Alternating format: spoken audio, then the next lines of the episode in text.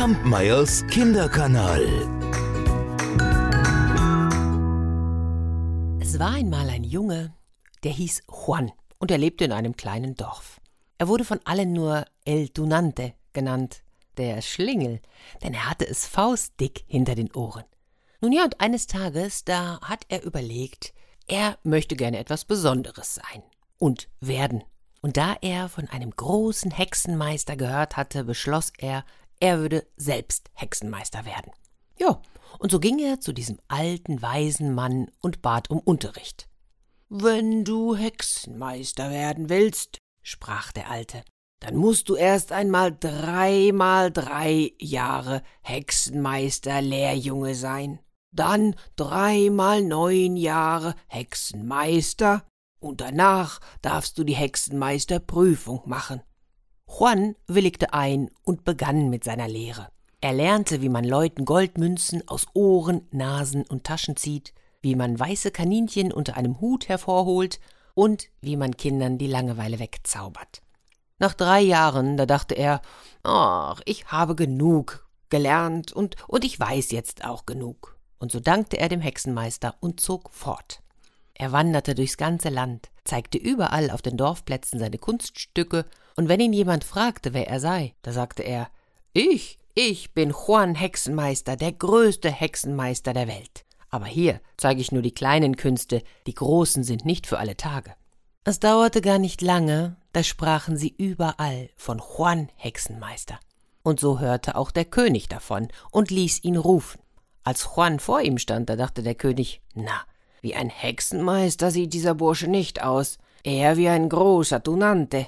Doch das ließ er sich nicht anmerken. Er sprach Juan an und sagte Juan Hexenmeister, vor einer Woche wurde mir mein schönster Ring gestohlen. Für dich mit deinen Hexenkünsten wird es sicher leicht sein, ihn wieder herbeizuzaubern.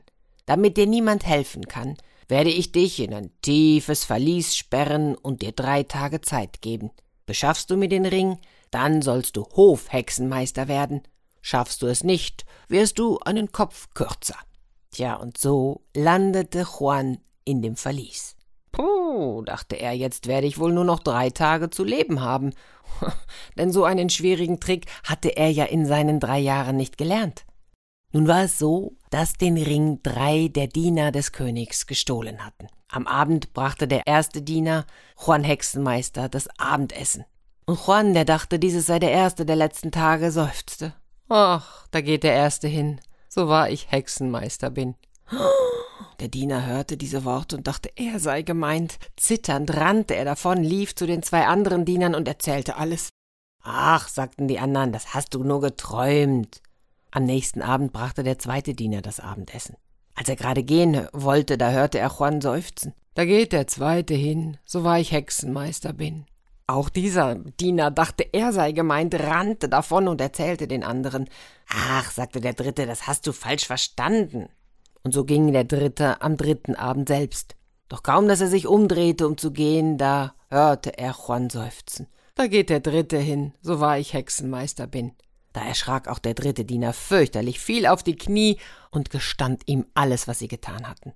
Juan war sehr überrascht, sammelte sich aber sofort und sagte Nun, Kommt alle drei zu mir und bringt den Ring mit. Ich werde euch nicht verraten. Solltet ihr aber jemals wieder stehlen, denkt dran, ich bin der große Hexenmeister. Und so kam nach drei Tagen der König und wollte von Juan wissen, ob er wisse, wo der Ring sei. Und da zeigte Juan den Ring. Oh, und der König war schwer beeindruckt.